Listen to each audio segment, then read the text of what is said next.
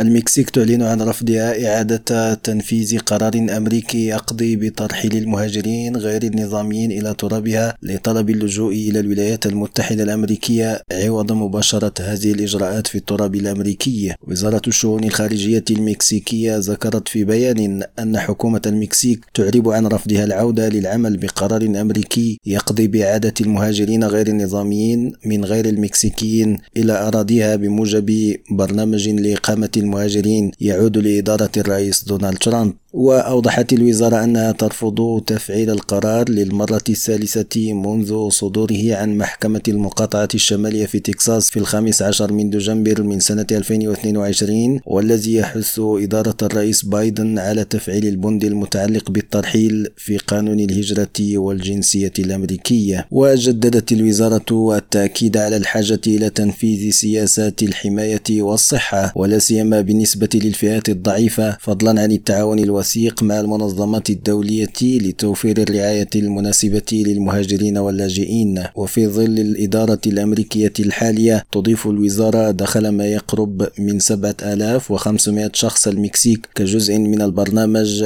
أي ما يعادل 0.33% من إجمالي المهاجرين المسجلين بالحدود المكسيكية الأمريكية. عماد حقير راديو مكسيكو.